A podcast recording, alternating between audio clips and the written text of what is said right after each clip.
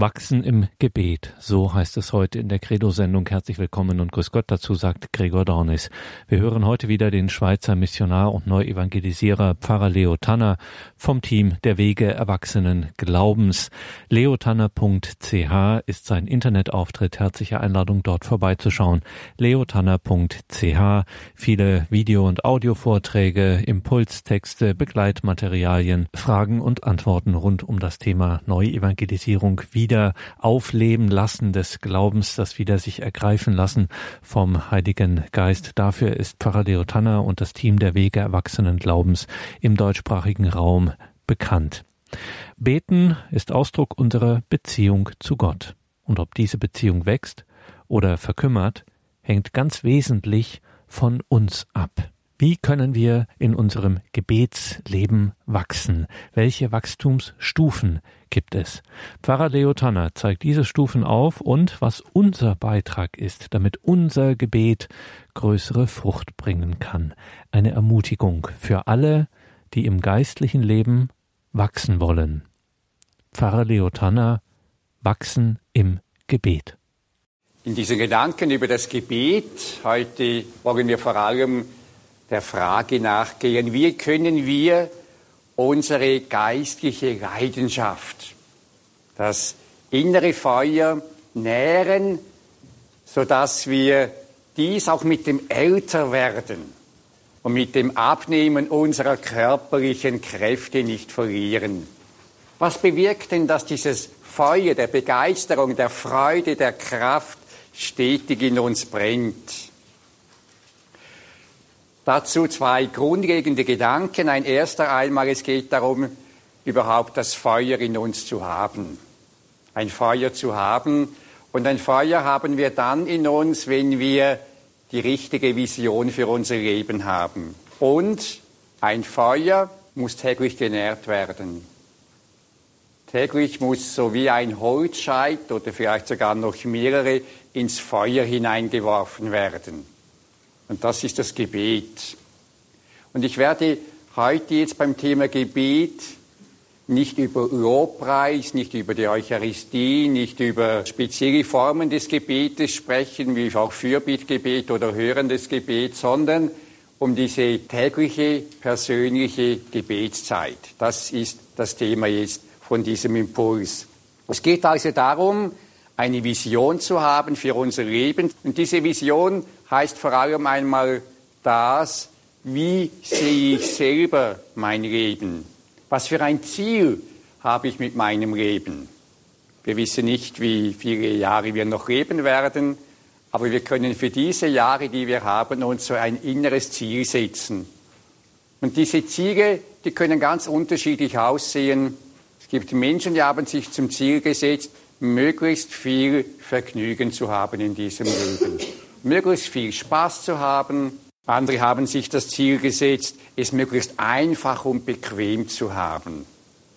Und wenn sie dann noch religiöse Menschen sind, dann soll ihnen Gott oder was sie immer auch unter Gott vorstellen, ihnen dazu verhelfen.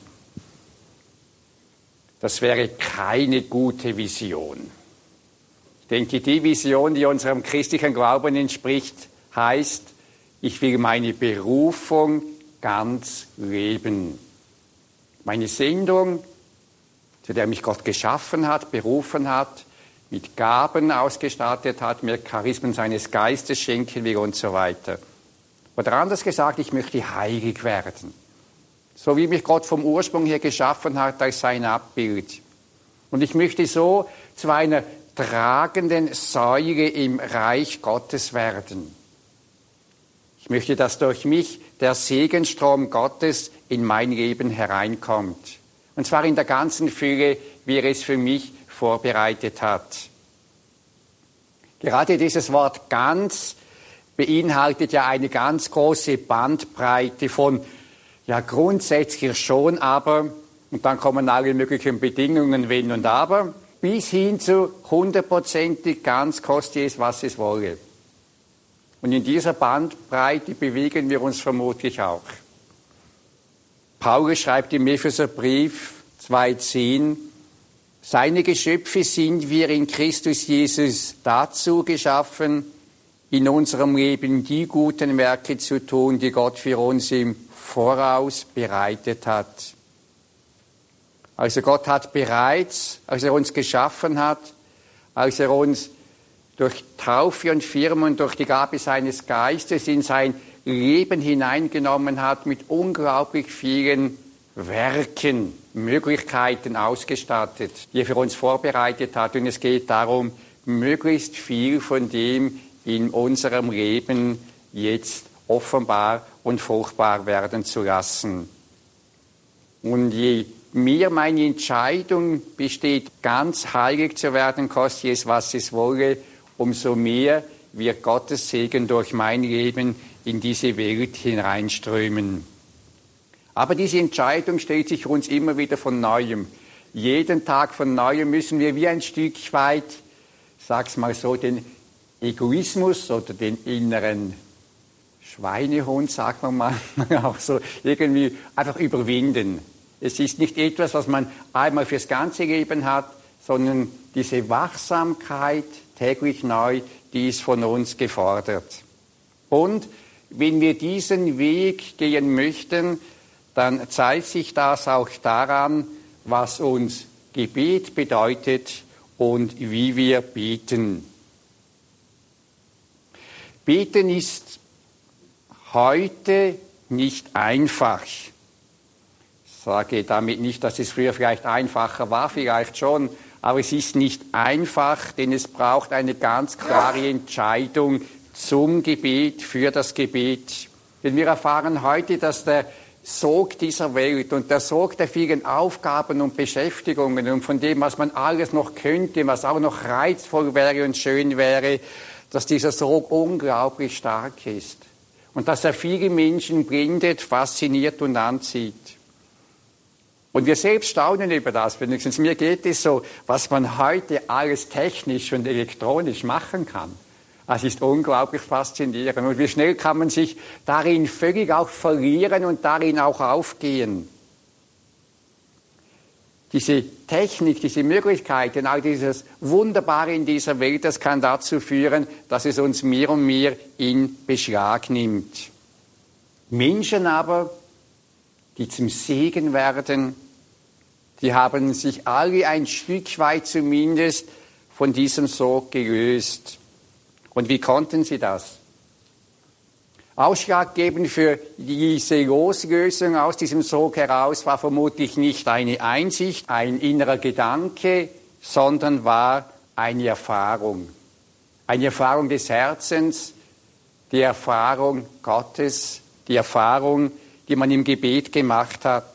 Das Fasziniertsein von diesem Gott der Liebe der alle Faszinationen, alle Herrlichkeit und Schönheit dieser Welt unendlich übersteigt. Dieses Fasziniertsein löst uns Menschen aus der Faszination dieser Welt und gibt uns die Kraft, das loszulassen. Es ist das, was der Prophet Jeremia einmal so zum Ausdruck gebracht hat. Du hast mich betört, o oh Herr und ich ließ mich betören. Du hast mir ein neues Glück gezeigt, eine neue Schönheit und diese ergreife ich. Wo Menschen diese Faszination, das Glück, die Freude entdeckt haben, die größer ist als alle menschliche Freude, alles menschliche Glück, da fangen sie dann an, sich dieser Quelle des Glückes zuzuwenden, nämlich Gott selbst. Sie fangen an zu bieten. Wir kennen dieses Gleichnis Jesu, wo er das Reich Gottes, das Leben mit Gott beschreibt, mit jemandem, der spazieren geht, über die Felder spaziert und plötzlich irgendwie stolpert. Und dann fängt er an, auf diesem Acker zu graben, was denn da so ist. Und auf einmal entdeckt er einen unglaublich wunderbaren Schatz. Und er ist so fasziniert, ergriffen von diesem Schatz. Für ihn ist nur noch eines, wie komme ich jetzt zu diesem Schatz? Und dann geht er hin und verkauft alles, was er hat, um in Freude diesen Schatz sein eigen nennen zu dürfen. Bei diesem Gleichnis sind zwei Sachen wichtig. Er verkauft alles, was er hat. Das heißt, er gibt sich ganz hin, er öffnet sich ganz diesem Schatz und er tut es mit Freude und mit Begeisterung. Diese Freude über diesen Schatz, über dieses Leben mit diesem Schatz, das ist das, was immer wieder entscheidend wichtig ist, auch für uns selber. Wenn Menschen anfangen, aus ganzem Herzen mit Freude aus dieser Quelle zu leben, dann beginnt ein neuer Weg, der Weg der Freundschaft mit Gott. Und wie dieser Weg aussehen kann und wie das Gebet darin wachsen und fruchtbar werden kann, dazu jetzt einige Gedanken. Die meisten Gedanken stammen wie gewohnt nicht von mir, aber ich habe sie irgendwo gelesen und sie wurden in meinem Innern festgeschrieben. Einige Gedanken jetzt einmal von dieser Schwester Emanuel Maya, die im Buch Das verborgene Kind von Medjugorje über die drei Stufen des Gebetes geschrieben hat. Ich habe sie entnommen vom Bild der Erneuerung wo sie Elisabeth Gammensin dargelegt hat und weitere Gedanken von Henri Gaffarel, weil du Gott bist, Hinführung zu meinem Gebet, ein französischer Priester.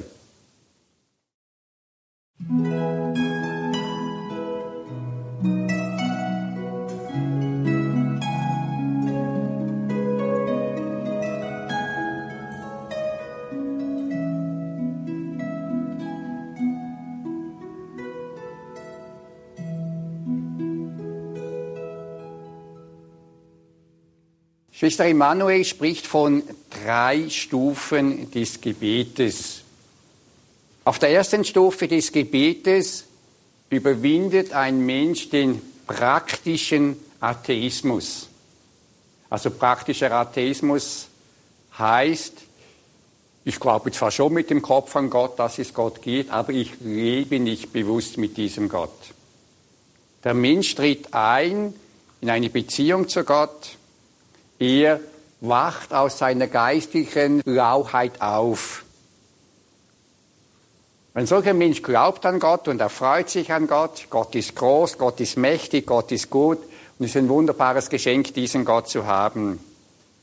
Der Mensch betet zu ihm und er bittet vor allem, wenn er ein Problem hat, eine Schwierigkeit hat oder einen Wunsch hat oder ein Leiden da ist.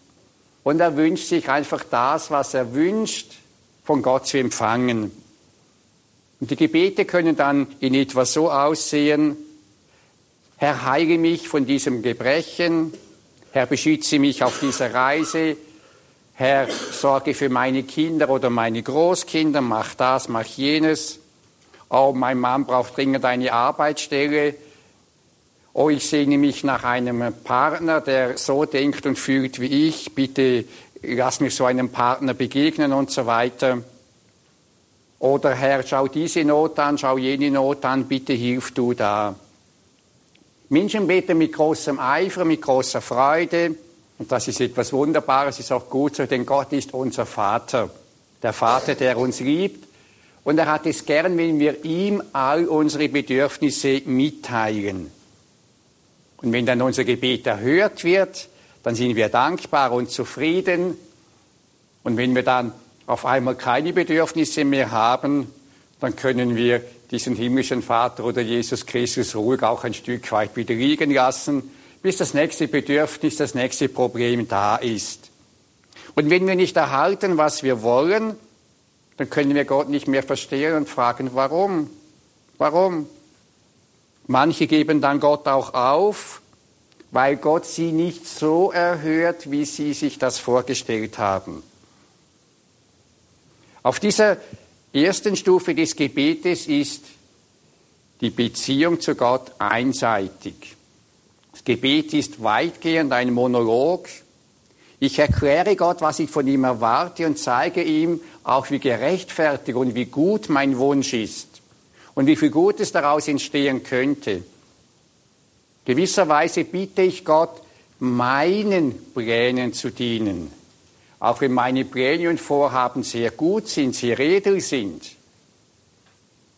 Es sind letztlich eben doch meine Pläne. Und nicht wenige Christen bleiben auf dieser ersten Stufe stehen.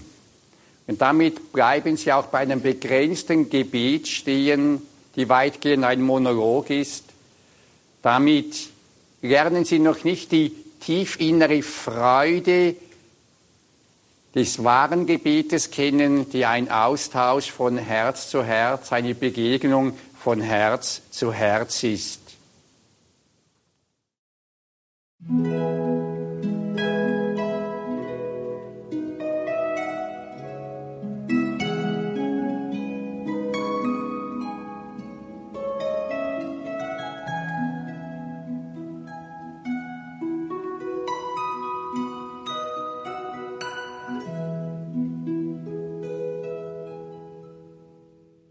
Jetzt zur zweiten Stufe des Gebetes.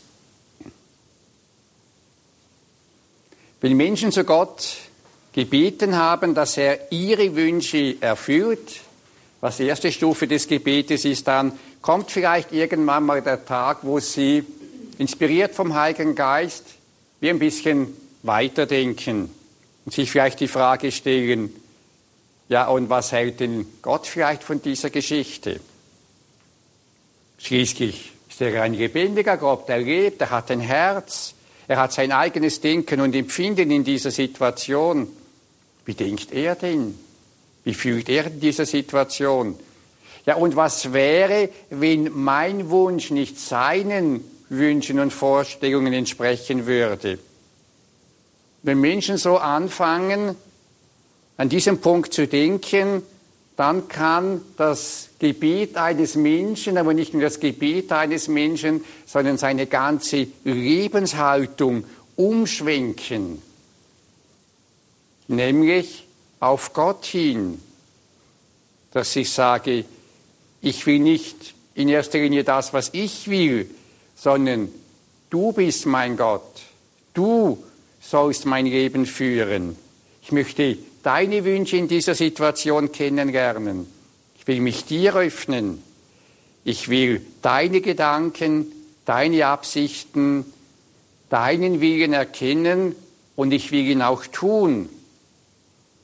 Und wenn ein Mensch diese Entscheidung trifft, es ist die Entscheidung des Vaterunsers, die Entscheidung des Reiches Gottes, dein Wille geschehe, dann öffnet sich ein Mensch da in ganz neuer Weise dem Einströmen von Gottes Liebe. Dann tritt er ein in eine neue Dimension der Beziehung zu Gott, nämlich ins Leben im Reich Gottes, in dem Leben, wo Gott regiert, wo Gott jetzt der Handelnde ist. Und in diesem Leben im Reich Gottes, da können dann drei Aspekte erfahren werden. Der erste Aspekt, staunen kann ein Mensch entdecken, immer wieder von neuem, wie gut Gott ist. Er ist da, er sorgt sich um mich, er kümmert sich um mich, oft viel, viel besser, als ich mir das vorstellen würde.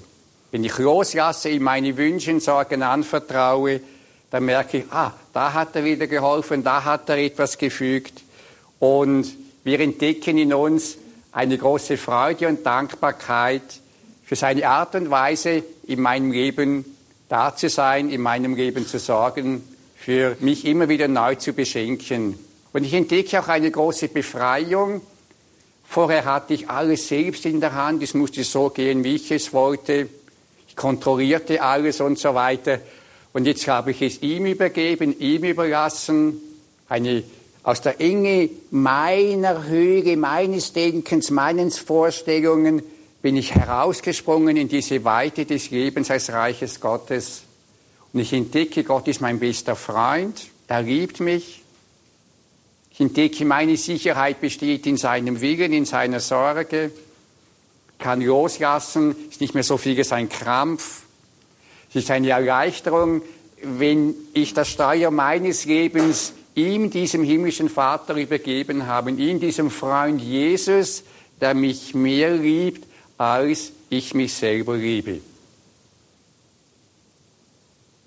Eine mir sehr vertraute Schwester, die hat mir mal gesagt, ich habe im Gebet von Jesus das Wort gehört, tue alles für mich, dann tue ich alles für dich.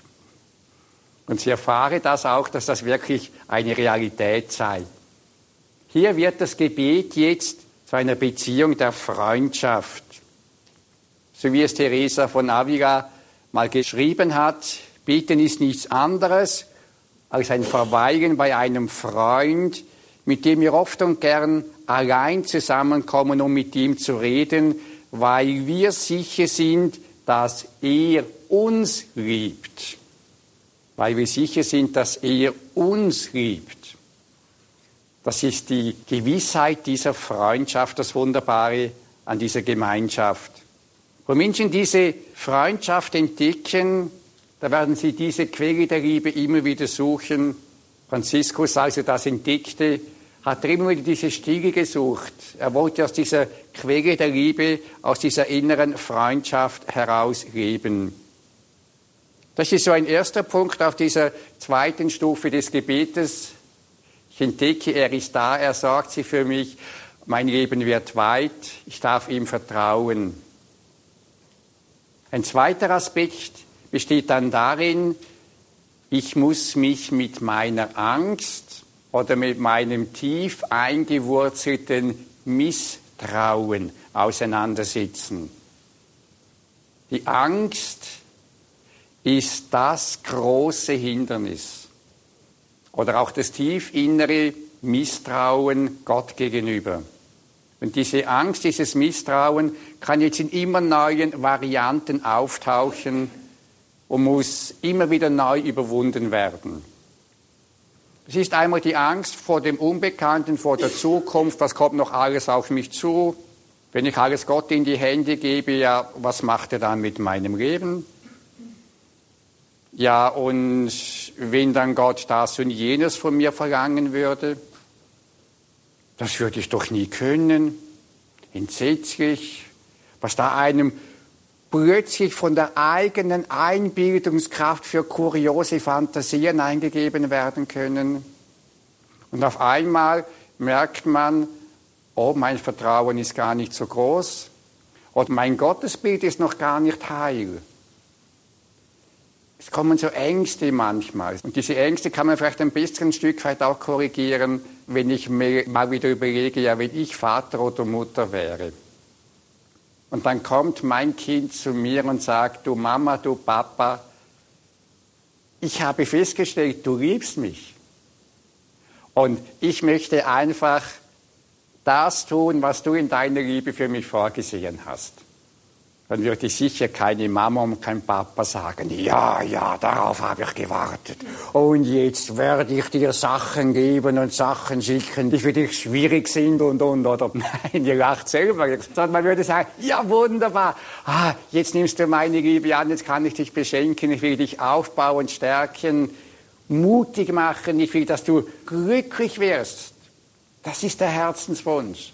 Und das ist auch der Herzenswunsch Gottes. Er wird uns doch nie, nie überfordern. Er wird uns fördern, manchmal herausfordern, dass wir unser Wachstumspotenzial entdecken und auch leben. Was wir überwinden müssen, ist auch die Angst. Oh, was werden die Leute sagen?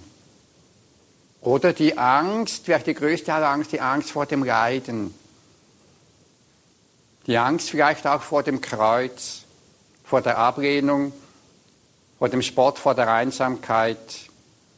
Und die Antwort, die uns Gott immer wieder gibt, in dieser Situation im Gebet, aber auch durch sein Wort, schau, ich bin mit dir. Schau, ich stärke dich.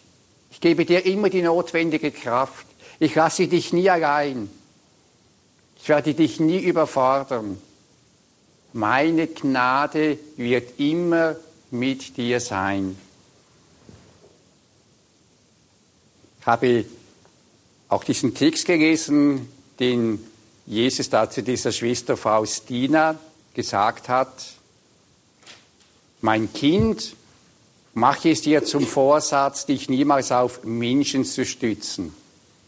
Du leistest viel, wenn du dich ganz auf meinen Willen verlässt und sagst, nicht wie ich will, sondern dein Wille, o oh Gott, geschehe. Wisse, dass diese Worte aus der Tiefe des Herzens gesagt die Seele in einem Augenblick zum Gipfel der Heiligkeit bringen. An einer solchen Serie habe ich besonderes Wohlgefallen. Es bringt mir großen Ruhm. Eine solche Serie erfüllt den Himmel mit dem Duft der Tugend. Doch wisse, dass du die Kraft, die du zum Tragen von Leid in dir hast, dem öfteren Empfang der heiligen Kommunion verdankst. So komme oft zu dieser Quelle der Barmherzigkeit und schöpfe mit dem Gefäß des Vertrauens, was immer du benötigst. Also Jesus sagt dir, die Kraft, um dieses Leid zu tragen, die gebe ich dir.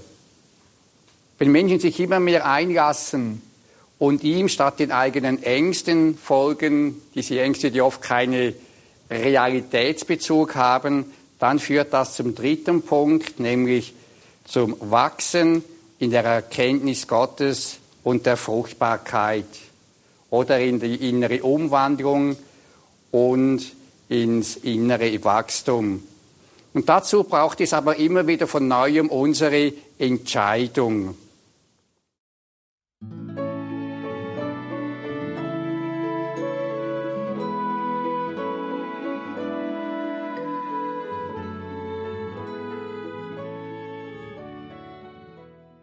Das ist die Credo-Sendung bei Radio Horeb Leben mit Gott.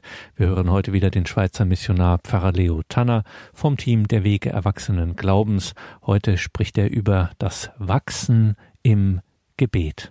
Diese Phase, in der sich die Fruchtbarkeit unseres Lebens entscheidet, die möchte ich mit ein paar Hilfen, konkreten Hilfen veranschaulichen.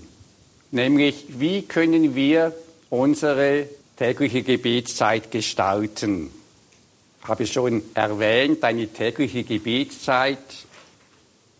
Wenn man mich fragt nach der täglichen Zeit, dann sage ich mindestens 15 Minuten. Nach oben sollen keine Grenzen gesetzt sein, je nach innerer Berufung auch. Es braucht dazu eine Entscheidung zu dieser Gebetszeit. Und es geht hier darum, eine exklusive Gebetszeit. Nicht, dass man unterwegs ist und mit Jesus verbunden ist sondern eine ganz exklusive, bewusste Gebetszeit. Nach Möglichkeit ist es gut, zu Hause sich eine Gebetsecke einzurichten, eine Atmosphäre, einen Raum zu schaffen. Manchmal hat man vielleicht auch die Möglichkeit, diese Zeit in der Kirche zu verbringen, vor Christus, Tabernakel, der gegenwärtig ist so eine tägliche Gebetszeit. Dazu braucht es eine Einstimmung. Zur Einstimmung kann helfen, einfach mal uns bewusst werden, Jesus, du bist da. Du liebst mich, du schaust mich an, du freust dich über mich und du willst mich jetzt einfach beschenken. Du willst mich jetzt einfach deine Liebe schenken.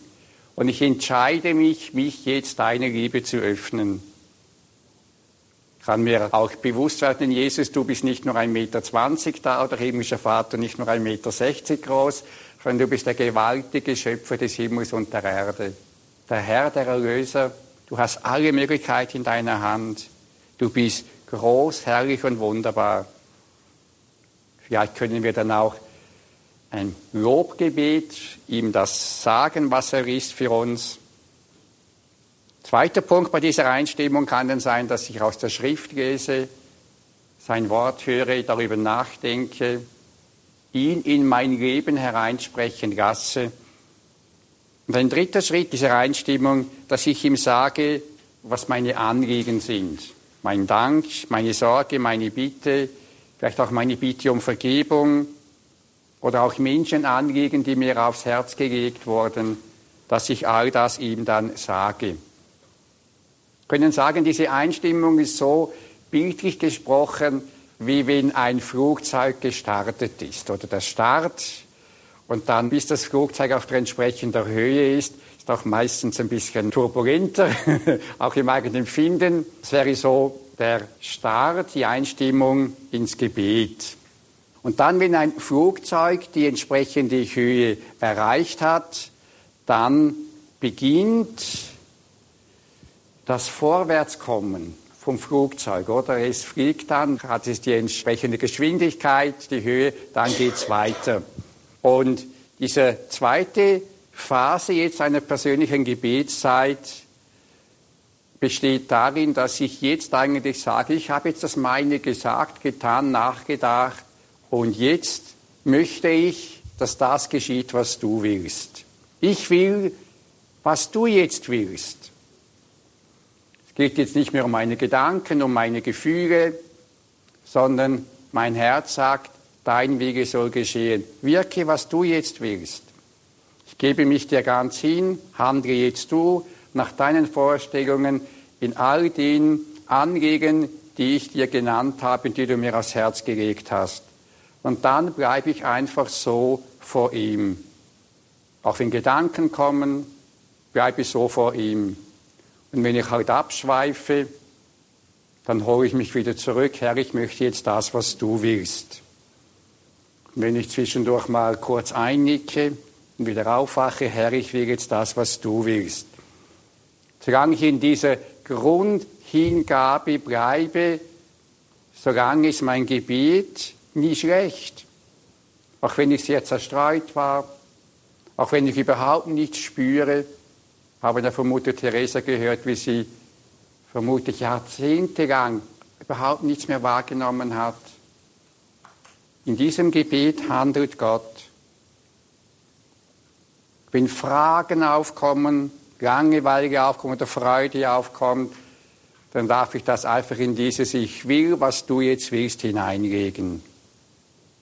Ob ich mich wohl fühle oder schlecht fühle, ich will, was du jetzt willst. Dieses Wort, ich will, was du jetzt willst, das ist Ausdruck von Liebe. Und es ist allein die Liebe, die uns eins macht mit Gott. Nicht unsere Empfindungen machen eins mit Gott. Unsere schönen Gefühle oder unsere traurigen Gefühle, sondern allein diese Liebe. Und darum ist es eben nicht entscheidend, was ich fühle und wie es mir damit geht, solange ich in dieser Liebe bleibe, in dieser Hingabe bleibe, bin ich eins mit Gott, bin ich verbunden mit ihm. Auch wenn ich eben nichts von all dem spüre und so weiter. Und in dieser Verbundenheit, die ein Ausdruck, eine Entscheidung meines Willens, meines Herzens ist, in dieser Verbundenheit handelt er in einer Tiefe in mir drin, die tiefer ist als meine Empfindungen. Da wandelt er mich, da macht er mich von innen her stark, wach, lebendig, froh, er wirkt in den Anliegen, in den Fürbitten, die ich hingetragen habe. Ein Mann hat einmal gesagt, beim Gebet, bei diesem Moment der Gebet übernimmt Gott 90 Prozent der Arbeit. Man kann darüber diskutieren, über die Prozentzahl. Aber die Ausrichtung, dass eigentlich eher der Haupthandel ist, der Wirkende ist, das ist sicher so.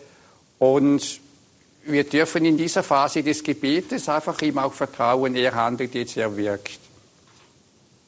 Und wir werden zu gegebener Zeit dann auf einmal erfahren, dass sich irgendetwas in uns verändert hat. Gebet ist so in dieser Phase Ausdruck meiner Liebe. Wichtig ist in dieser Gebetsphase jetzt einfach, dass ich die ganze Zeit, die ich mir vorgenommen habe, dort bleibe dass wir uns nicht abhängig machen von unseren Gefühlen, Empfindungen oder von dem Druck, der jetzt gerade da ist. Ich bleibe da die ganze Zeit. Mit meinem Körper, ich bleibe da. Dann ist das Gebet abhängig von meiner Liebe und nicht von dem, wie es mir eigentlich geht.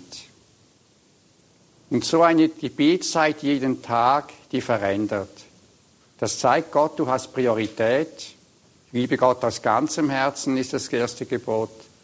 Und den Nächsten wie dich selbst. Nicht liebe den Nächsten aus ganzem Herzen oder liebe dich aus ganzem Herzen und Gott wie dich selbst. Gut, wenn wir das auch in dem Moment vor Augen haben. Und wenn wir dann so zum Abschluss dieses Gebetes kommen noch, können wir sagen, das ist jetzt wieder wie die Landung, oder? Jetzt landen wir wieder Abschließen kann man das Gebet ganz unterschiedlich mit einem Dank, dass er jetzt gewirkt hat. Auch dann, wenn ich nichts fühle. Er hat gewirkt. Vielleicht auch mit einem Danke. Danke, gehst du jetzt mit mir. Danke, nährst du mich. Danke, inspirierst du mich, stärkst du mich. Ich kann dir noch ein Gebet sprechen, wie es mir vertraut ist. Eine Verneigung machen, ein Kreuzzeichen und so weiter. So kann eine Gebetszeit gestaltet sein. Wichtig ist, dass man sich nicht der Laune überlässt, sondern der Führung des Heiligen Geistes. Und so wird dann jeder auch ein Stück weit seine persönliche, ihm entsprechende Form finden.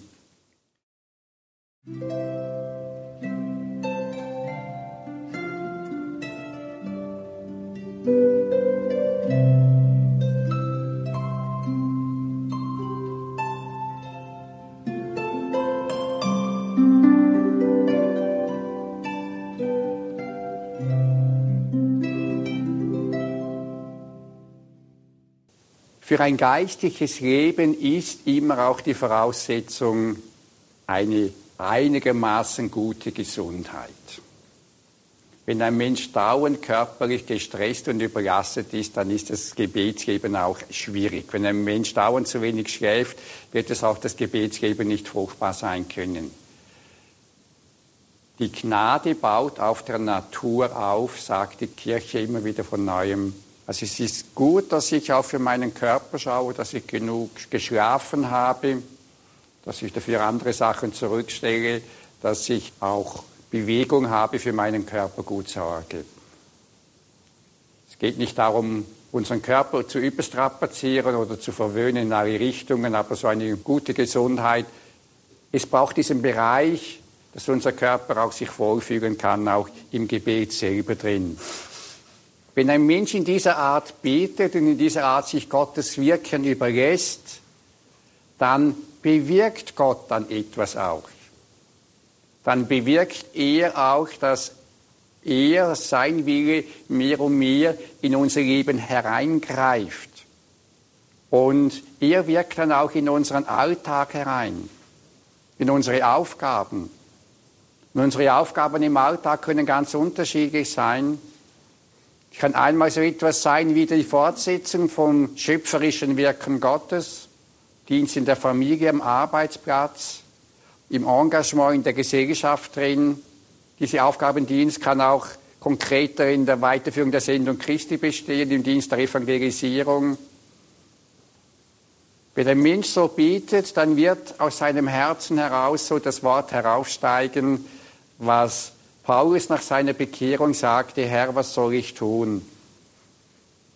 Es wird so immer wieder eine Frage sein, so eine Herzenshaltung. Und dann wird man Aufgaben entdecken, immer wieder von neuem, die der Herr uns gibt. Wenn wir so aus dem Gebet heraus, aus diesem Gebet heraus handeln, dann bekommt unser Handeln eine neue Qualität. Und die besteht erstens einmal darin, ein Mensch, der aus dem Gebet heraus lebt, für den ist das Handeln im Alltag etwas anderes. Es ist nicht mehr in erster Linie da, um seine Zeit zu vertreiben oder um Geld zu verdienen für die Familie oder wie auch immer, sondern seine Dienste, sein Tun im Alltag ist ein Mittel, eine Möglichkeit, um Gott bei der Verwirklichung seiner Pläne mitzuhelfen. Und damit bekommt unser tun im Alltag, einen neuen Stellenwert ist wie eine Fortsetzung eigentlich des Gebetes, der inneren Haltung. Und unabhängig davon, was ich tue, es ist ein Wunsch, dass dadurch der Plan Gottes geschieht. In meinem Berufsleben, in meinem alltäglichen Umgang mit mir, mit meinen Mitmenschen in der Familie, welche Aufgabe ich auch habe, es ist mein Wunsch, dass darin Gottes Pläne sich verwirklichen, Reich Gottes aufbaut. Ich glaube, die Teresa von Avila hat gesagt, du findest Gott ebenso gut bei den Kochtöpfen wie irgendwo anders im Gebiet. Oder da, da spüren wir diese, er ist dann mit dabei. Ein zweiter Punkt, nicht nur die Absicht, Ziel ist anders, sondern auch die Motivation oder die treibende Kraft. Ob jemand jetzt Gemüsegarten arbeitet oder am Kochen ist oder mit einem Kind spielt, sich abgibt oder an einem Computer sitzt oder Kranke pflegt oder ob jemand in einem kirchlichen Dienst drin ist und so weiter. Die Motivation ist die Liebe zu Gott. Aus dieser Quelle der Liebe heraus will ich es tun. Und dadurch bekommt der Mensch auch einen anderen Blick für sein Tun.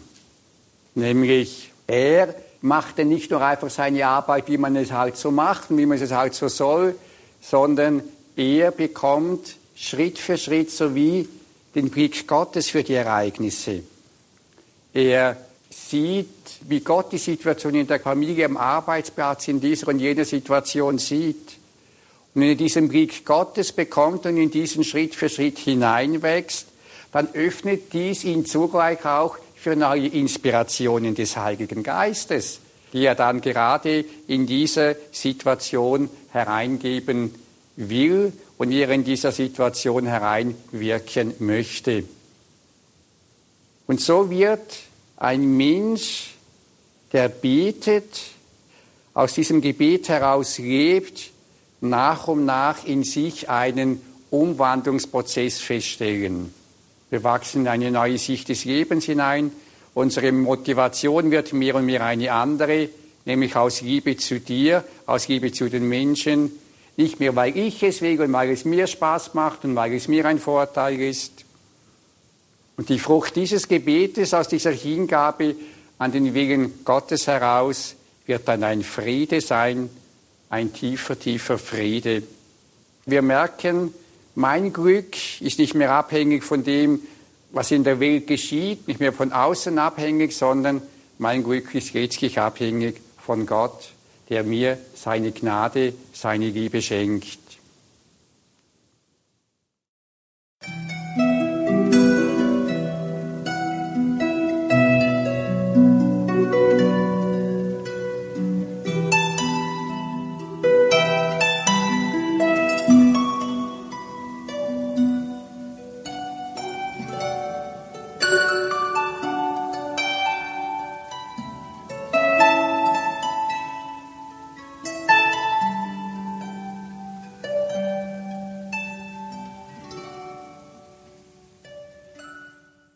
Dieses Ich will, was du willst, führt dann mehr und mehr auch zu dieser Sehnsucht, die Bruder Klaus in seinem bekannten Gebiet im dritten Satz so formuliert hat, nimm mich mir und gib mich ganz zu eigen dir oder mach mich ganz zu eigen dir. Und das führt dann so zu dem, was man die dritte Stufe oder das Schwester Emanuel als dritte Stufe des Gebetes nennt. Diese dritte Stufe des Gebetes ist nicht mehr etwas, was von uns abhängig wäre, ist etwas, was wir ersehnen können, sondern es ist etwas, was ganz der Gnade und der Initiative Gottes entspricht. Nachdem ein Mensch mit allen Kräften und mit der klaren Entscheidung des Willens versucht hat, Gottes Willen zu tun, da kann dann nach und nach das geschehen, dass Gott uns wie hineinführt in eine tiefere Form der Gemeinschaft mit Jesus Christus. Paulus hat es im Epheserbrief so formuliert, ich bin mit Christus gekreuzigt worden, nicht mehr ich lebe, sondern Christus lebt in mir.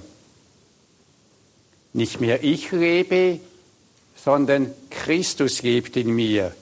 Das heißt, mein Leben wird ganz eins mit Jesus Christus in mir.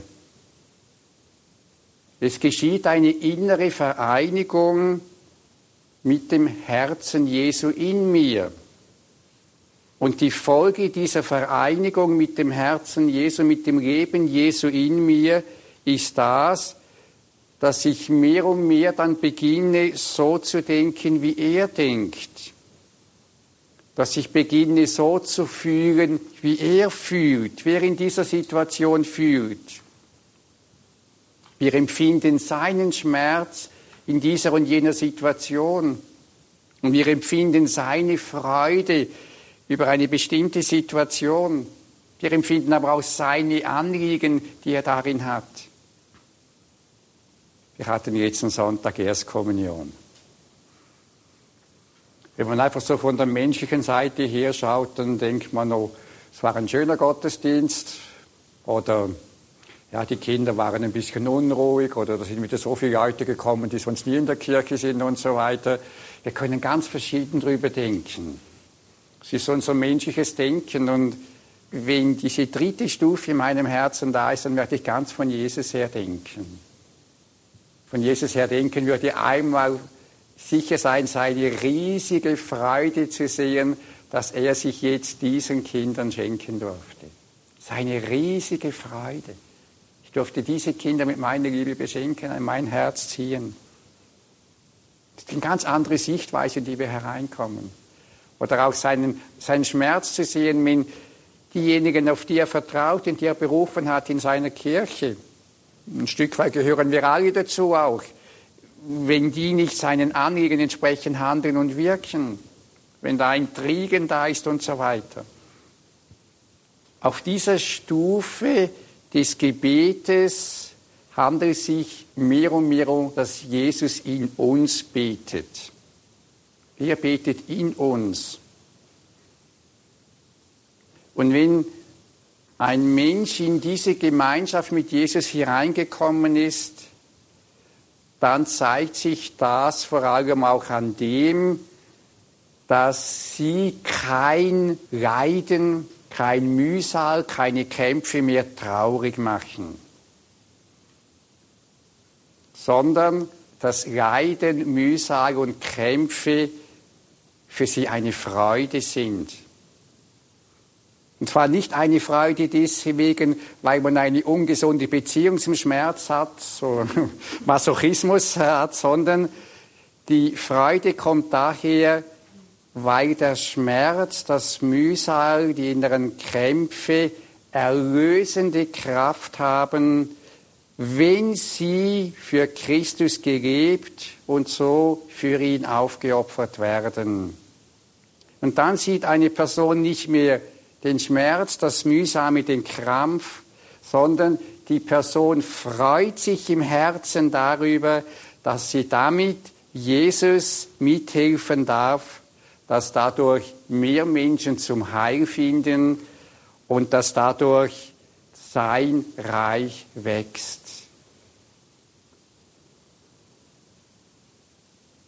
Ich habe mit der Frage begonnen, wie kann unser inneres Feuer am Brennen erhalten werden über 40, 50, 60, 70 Jahre hindurch? Und die Antwort, die ich gesagt habe, es braucht die Vision für mein Leben, die göttliche Sicht für mein Leben, die Berufung, die Entscheidung, das ganz geben zu wollen. Und es braucht so als Umsetzung dazu, dass ich das Gebet lebe. Und wenn wir in dieser Weise betende Menschen bleiben und das tun, wozu der Heilige Geist uns einlädt, dann werden wir das innere Feuer, das tiefer geht als all unsere Empfindungen, wir werden es nie verlieren, weil Jesus selbst mit seinem unzerstörbaren Feuer der Liebe in uns lebt und uns beständig von innen her nährt.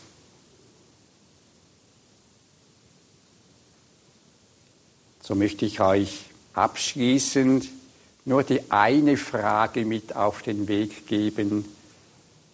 Was kann ich aus dem, was ich jetzt gerade gehört habe, für mein persönliches Gebetsleben lernen?